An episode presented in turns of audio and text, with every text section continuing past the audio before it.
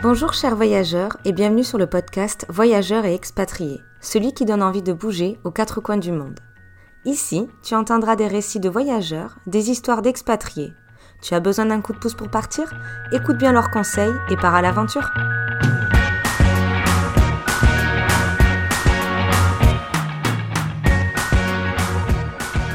Bonjour chers voyageurs, aujourd'hui nous sommes en compagnie de Ludovic Hulbert, écrivain voyageur et entrepreneur social. Ludovic, je vous laisse vous présenter. Bonjour, je suis Ludovic Hubler, 45 ans aujourd'hui. Effectivement, donc euh, j'ai réalisé un tour du monde en stop pendant 5 ans entre 2003 et 2008. J'ai ensuite travaillé pendant 5 ans dans une autre ONG à l'international qui s'appelle Peace and Sport. Et je suis maintenant euh, entrepreneur social, c'est-à-dire euh, directeur général de l'organisation Travel with a Mission, qui est une organisation à but non lucratif cherchant à favoriser l'engagement citoyen que j'ai fondée en 2013. Comment vous est venue l'idée de fonder euh, cet organisme? Alors, comment est venu au départ Tout est lié au Tour du Monde en stop. Ce Tour du Monde en stop, d'abord, ça a été ce que j'aime appeler mon doctorat de la route, une, une école de vie formidable où j'ai pu beaucoup apprendre, mais j'ai cherché également à transmettre beaucoup des enseignements de ce tour du monde, donc euh, via beaucoup de conférences dans les écoles. Et pendant que je donnais des conférences, j'ai fait 350 interventions dans, des écoles et autres structures à travers le monde. Mais il était toujours difficile de savoir quelle école est intéressée, quel est le bon contact au sein de telle ou telle institution. Et donc, je perdais beaucoup de temps à aller toquer aux portes des, des écoles. Et derrière, je me suis dit, il manque un outil qui favoriserait, qui faciliterait pour des gens comme moi ce partage de, connaissances, de compétences, d'expériences. J'ai décidé de, mettre en place avec une équipe une plateforme web mettant en relation de façon directe et gratuite ceux qui veulent partager connaissances, compétences, expériences et ceux qui veulent recevoir. Donc si par exemple quelqu'un veut aller enseigner les premiers secours dans les écoles du monde entier, la plateforme aide à rentrer en contact avec des structures prêtes à le recevoir. Si quelqu'un veut jouer de la guitare dans les hôpitaux du monde entier, la plateforme facilite cela. Donc ça, c'était Travel with a Mission au départ. Et puis ensuite, on est parti aussi sur d'autres choses. On a grandi, on a lancé une nouvelle plateforme qui est une sorte de Airbnb du volontariat quelque part à travers le monde. Et euh, on organise aussi pour les entreprises ce qu'on appelle des team building solidaires, des journées solidarité entreprise. On organise des missions de volontariat pour des salariés d'entreprise et puis pour des individus lambda.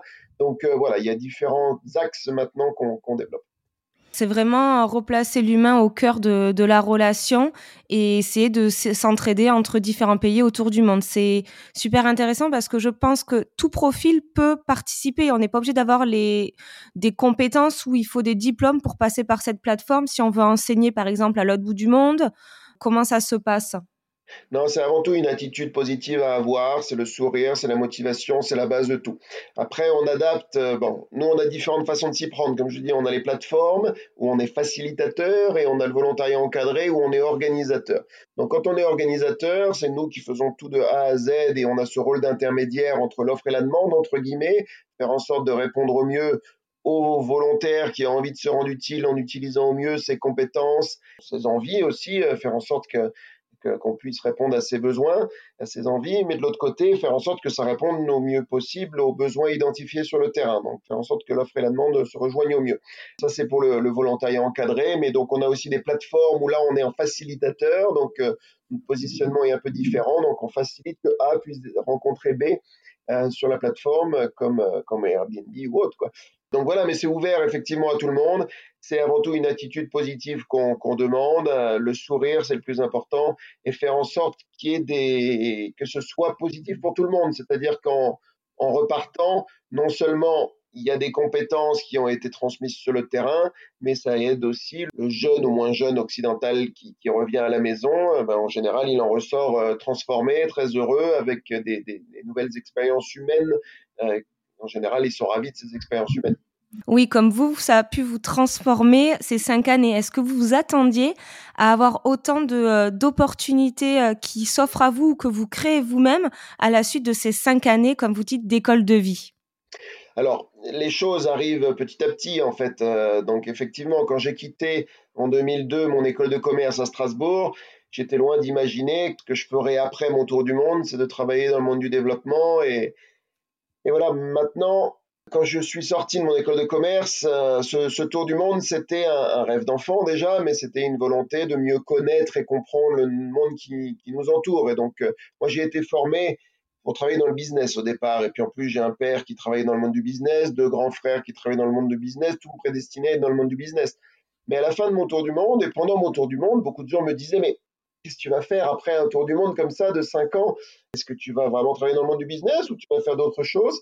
Alors, il y avait trois mondes possibles pour moi. Il y avait le monde du business, il y avait le monde du développement, pour lequel je n'avais pas été formé formellement, mais j'avais, je m'étais auto-formé via beaucoup de lectures notamment.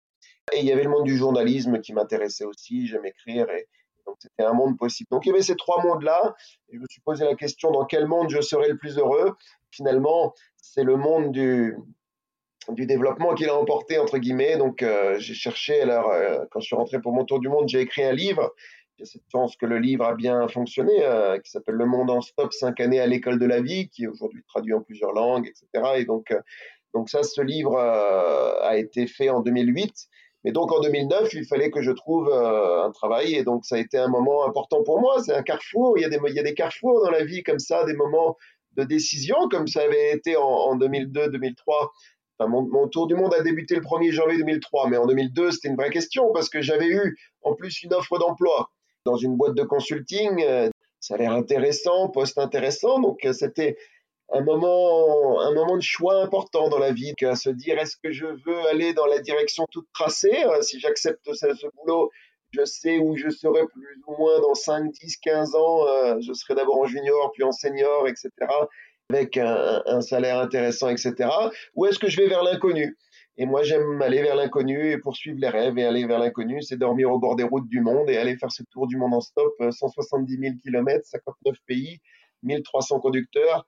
Et ça a été tout, euh, oui, parce que pour avoir lu le bouquin, euh, moi, j'ai été transportée. La manière dont c'est écrit, je lis beaucoup de bouquins autour du voyage ou d'autres romans, mais c'est vrai que l'écriture que vous en avez faite, on s'y plongeait vraiment au niveau tant de du lieu, du décor, de la vue que de l'odeur, de tout ce que vous avez pu transmettre et on s'y voyait vraiment et euh, franchement, ça a beaucoup de courage pour avoir fait ça en étant aussi jeune, parce que c'est, ça doit pas être facile et encore, c'était pas forcément trop connu à l'époque, donc je pense que ça pouvait plus être. Je sais pas si ça pouvait être plus facile avant ou maintenant d'ailleurs de faire du, euh, du stop. Qu'est-ce que vous en pensez?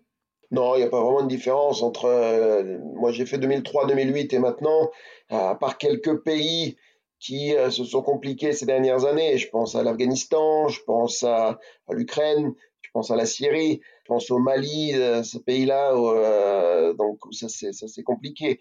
Maintenant, généralement, à travers le monde, l'Amérique du Sud et autres, ça n'a pas vraiment bougé. Donc voilà, ça reste tout à fait possible. Mais c'est une question, effectivement, euh, le fait que ce n'était pas facile, non, a rien qui est facile dans la vie. mais il faut décidé, il faut être prêt à aller vers l'inconnu, il faut être prêt à sortir de sa zone de confort. Et ça, c'est compliqué.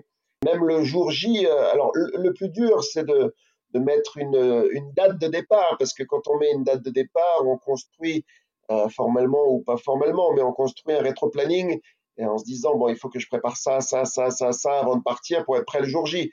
Moi, je me souviens que pendant mes études, à la fin, donc tout le monde me dit, c'est la question normale, qu'est-ce que tu vas faire après ton école de commerce? Moi, je répondais à tout le monde, le 1er janvier 2003, je vais faire le tour du monde en stop. Et donc, on se met soi-même la pression, mais une bonne pression quelque part. Ça avançait. Puis voilà, le 1er janvier 2003, il fallait être prêt. Et là, bah, vous pouvez imaginer se retrouver au bord de la route. En plus, il faisait froid, il y avait de la neige et tout. Euh, j'étais parti des Alpes euh, parce que mes amis faisaient Nouvel An là-bas. Et donc, on s'était dit que ça pouvait être sympa de, débuter le tour du monde depuis les, depuis Val d'Isère euh, où ils étaient là-bas. Je suis parti à ce moment-là, mais c'était plein d'incertitudes, hein, forcément. Euh, quand on se retrouve euh, à se dire waouh, maintenant je me lance dans plus de 100 000 km en stop avec le défi de faire le tour du monde en dépensant zéro de transport, est-ce que c'est possible? J'avais aucune certitude sur la faisabilité de la chose. J'avais regardé des cartes du monde à me dire bon, il y a des routes partout, il doit y avoir des voitures partout, il doit y avoir des chauffeurs partout, il doit y avoir du stop partout, mais sans avoir vraiment de certitude. En plus, un tour du monde uniquement en stop n'avait jamais été vraiment réalisé. Il y avait eu du stop ici et là mais jamais une boucle entière faite en stop. C'était beaucoup d'inconnus. Quand on voyage comme ça, on apprend progressivement, alors pas dompter l'inconnu, on dompte jamais l'inconnu, mais on arrive à mieux vivre avec en tout cas. Puis c'est quelque part, quand on arrive à mieux gérer l'inconnu, à ne pas en avoir peur, ça augmente la qualité de sa vie quelque part. Il y a une phrase de Anthony Robbins en anglais qui dit The quality of your life is in direct proportion to the amount of uncertainty you can comfortably live with. En gros, moins tu as peur de l'inconnu, meilleure est la qualité de ta vie. Je crois beaucoup à ça. Plus on sort de sa zone de confort, plus on l'agrandit à, sortir de sa zone de confort. Ça ne veut pas dire forcément faire un tour du monde. Et des fois, on se pose la question est-ce que je suis capable de faire ceci ou cela? Chaque année, j'ai mon petit challenge qui m'oblige à, à me pousser à aller plus loin et puis avoir des challenges, des projets, c'est ça qui te booste le matin, c'est ça qui t'aide à te lever le matin. Par exemple, une année c'était le marathon, une année c'était l'ascension du Mont Blanc, une année c'était la traversée de la France à vélo, une année c'était la Spartan Race. Euh, là, il y a peu de temps, c'était de là c'est pas dans le domaine sportif, mais c'était de relancer un club Rotary. On m'a contacté en me disant euh, notre club Rotary, le club Rotary, c'est ce qu'on appelle un club de service au même titre que le Lions Club et d'autres. Enfin, c'est le plus grand club de service au monde. C'est 1,4 million de membres dans 188 pays, 35 000 clubs. Donc, c'est une grosse mm. machine de Rotary. Et quelqu'un vient me voir en me disant notre club Rotary euh, est en train de disparaître. C'est les quatre communes entre Nice et Monaco. Il est en train de disparaître. Il n'y a plus que 11 membres, dont la moitié d'actifs. Les réunions, c'est 5 personnes. On a une moyenne d'âge à 75 ans. Et est-ce que tu serais prêt à reprendre, à mettre un coup de jeunesse et à relancer tout ça? Et donc j'en ai parlé à ma femme, est-ce que ça te dit de m'accompagner là-dedans, à essayer de relancer le club? Et puis bon, on a réussi en, deux ans à passer de 11 à 41 membres et à relancer la dynamique. Ça, c'est des challenges. Le 1er juillet dernier, j'ai le, le collier du président à, mon successeur, parce qu'au Rotary, normalement, ça change tous les ans. Alors, j'ai fait deux ans exceptionnellement, mais euh, donc voilà, maintenant, je suis mhm. plus président. Je pars avec, enfin, je pars, je reste membre, mais je rentre dans le rang. Donc, je suis plus président, et donc, euh, c'était mon challenge 2021-2023 de relancer le Rotary. Mais cela, je dis ça pour dire qu'il est important d'avoir des challenges et de, voilà, de se fixer soi-même ces challenges. Et c'est ça qui te booste à aller plus loin. Quoi. Oui, et d'ailleurs, ça rebondit très bien sur la question que je souhaite euh, dire après. C'est quels sont les conseils que vous aimeriez donner à des jeunes, pas forcément qu'autour du voyage, mais qui puissent un peu se challenger dans la vie et sortir de cette zone de confort? En fait, c'est pas forcément sortir, c'est plutôt se l'agrandir à chaque fois, comme vous disiez, pour euh, toujours euh, se challenger et avancer et évoluer soi-même. Exactement. La clé, c'est quand on y croit soi-même. Alors, que les gens autour n'y croient pas, ne faut pas s'arrêter à ça. Hein. Vous pouvez imaginer le nombre de personnes qui m'ont dit mais t'es fou, un tour du monde en stop, mais euh, prends ton boulot qu'on t'offre et puis, euh, puis voilà. Faut prendre en compte quand même la vie des autres. Hein. Je dis pas qu'il faut s'en foutre de ce que racontent tes parents et autres. Si toi tu crois intimement que c'est jouable, vas-y et fixe une date surtout. Les mots un jour, un de ces jours, il faut les éliminer de son vocabulaire parce que sinon tu le fais pas. Il faut euh, mettre en place une planification en disant bon ben alors ce rêve que j'ai, ben, je vais le faire à tel moment. Tu te prépares en conséquence, même si c'est loin, même si c'est à deux ans en avant. D'abord, je termine mes études, d'abord, je termine ceci ou cela, d'abord, je mets assez d'argent de côté ou autre. La planification, elle peut être à trois ans, à quatre ans, à cinq ans, quel que soit le projet, de mettre en place ce rétro-planning qui permet l'action. Sinon, il n'y a pas d'action et on repousse tout le temps. Et le conseil, il est là, mettre une date. Et si tu crois vraiment, le premier pas, c'est Lao Tzu qui disait ça, le philosophe chinois qui disait que le, plus dur, c'était le premier pas. Après, on est lancé et après, n'as pas besoin que tout soit prêt dès le départ. Moi, je suis parti pour cinq ans. Alors, je n'étais pas parti pour cinq ans au départ, j'étais parti pour deux ans et je pensais pas que ça allait durer cinq ans. Au fil du parcours, tu, continues à organiser. Et puis, je me suis rendu compte que cinq ans, si je vis 100 ans, ça sera que 5% de ma vie. Est-ce que je dois considérer que passer 5% de ma vie à essayer de mieux connaître et comprendre le monde qui m'entoure, finalement, c'est pas tant que ça. Quand tu voyages autour du monde, la notion du temps change beaucoup. Il faut s'adapter à ça et garder en tête que tu n'as pas besoin que tout soit carré tout de suite euh, au départ. Euh, il y, a plein de choses que tu peux faire au fil du parcours, les visas, etc. Euh, tu vas pas les faire si tu pars pour une longue période. Tu vas pas tout faire avant de partir. Tu les fais au fur et à mesure dans les différents pays. Si j'ai un conseil à donner, c'est de ne pas avoir peur de planifier, de se lancer, de faire le premier pas. Il faut pas avoir de regrets surtout, parce que même si ça devait ne pas marcher pour une raison X ou Y, c'est pas grave. Au moins, tu auras essayé, tu n'auras pas de regrets. Moi, je pars du principe que l'idée, c'est une philosophie de vie quelque part. C'est quand j'aurai 95 ans, quand je serai sur mon lit de mort, j'ai envie de pouvoir regarder en arrière sur ma vie et me dire que j'ai réalisé tous mes rêves, j'étais au bout de mes idées, Et puis j'ai essayé de me laisser le monde un peu meilleur que quand je suis arrivé. Et donc je repenserai à tous ces moments, toutes ces inaugurations d'écoles aussi et autres qui, qui, qui, me permettent de me sentir heureux et me disant que j'ai fait ce que j'avais à faire sur Terre et je peux me regarder dans un miroir, vous savez, avec les défis planétaires qu'on a actuellement, notamment environnementaux, tu maîtrises pas tout. Et donc, mmh. euh, le tout, c'est de pouvoir se regarder dans un miroir, se dire, bon, bah, moi, j'ai fait mon possible, et puis sur, euh, en parler à ses enfants en disant, bah, regarde, on a fait ce qu'on a pu, en tout cas. Oui, parce que si je me souviens bien, vous avez des enfants. Ils vous demandent que vous parliez de votre voyage, comment c'était, un peu plus précis. Oui, bah alors c'est sûr que mes enfants sont ouverts sur le monde de différentes façons. Alors le fait que j'ai fait le tour du monde aide, bien entendu, et puis je, je l'ai fait voyager beaucoup. Euh, ma fille, elle a 10 ans, elle a déjà fait 31 pays, donc euh, elle est ouverte sur le monde. Puis euh, mon épouse est panaméenne, donc à la maison, ça parle espagnol, et puis on est dans une zone très internationale. Dans son école, ils sont 22 étudiants dans sa classe. Sur les 22, il y en a que 4 qui ne parlent que français. Donc ils sont tous au moins bilingues, et certains sont trilingues, et il y en a même une qui est quadrilingue sûr que c'est une ouverture sur le monde qui est formidable et qui est en rien comparable à ce que j'ai eu moi-même, parce que moi j'ai grandi dans un village alsacien et je ne parlais pas un mot d'anglais euh, quand je suis arrivé au collège, alors qu'elle, elle, elle, est déjà trilingue, elle a, elle a, elle a 10 ans. C'est une chance qu'elle a réussi, voilà, c'est une chance que vous avez pu lui, lui transmettre euh, tout ça. Oui, oui, oui. Puis le fait, c'est sûr qu'on on se débrouille aussi pour toujours en général passer l'été complet à Panama. Moi, j'ai cette chance de pouvoir travailler de mon ordinateur en partie, donc euh, ça a permis aussi d'être, euh, de passer deux mois de l'année au Panama, c'est d'apprendre l'espagnol, c'est de passer du temps dans sa, sa, deuxième culture. Parce que ça, il faut insister là-dessus, et notamment aujourd'hui, quand je vois les émeutes qui se passent, ça me rend fou. Avoir une deuxième culture, c'est une chance. C'est pas à choisir entre une culture et une autre. Je préfère ma culture d'origine à celle dans laquelle je suis. Non, il n'y a pas à choisir. C'est une chance d'avoir deux cultures. Il faut l'enseigner, ça. Il n'y a pas à dire je préfère cette culture à celle-là. Non, euh, c'est un tout. Je vois trop de jeunes aujourd'hui qui disent euh, ouais, euh, je me sens pas français, etc. Non mais attends, le fait d'avoir deux cultures, il faut vraiment le vivre comme une chance de pouvoir parler deux langues. Et il n'y a pas de choix à faire entre l'une et l'autre. C'est un tout. Donc moi, mes enfants, c'est ce que je leur enseigne, et je pense qu'ils l'ont bien intégré. Eh bien, merci beaucoup, Ludovic, pour tous ces échanges. J'ai une dernière question à vous poser. Qu'est-ce que le mot voyage signifie pour vous? Le mot voyage, c'est la découverte. La découverte. Avant de partir, mon père m'avait dit évite de partir plus de six mois, tu vas rentrer déconnecté de la réalité. Pour moi, le voyage, c'est la connexion, pas la déconnexion. Parce que je lui dis aujourd'hui, je me sens pas déconnecté de la réalité, je me sens mieux connecté, mieux connecté au monde qui nous entoure. Que j'ai beau avoir fait un tour du monde, mais j'ai l'impression d'être allé sur la Lune. Et qu'aujourd'hui, je suis en mesure de regarder le monde depuis la Lune avec beaucoup plus de recul, c'est un peu comme si ma, ma connexion Internet sur Google Earth euh, s'était améliorée. Avant, c'était flou et maintenant, j'arrive à bien zoomer.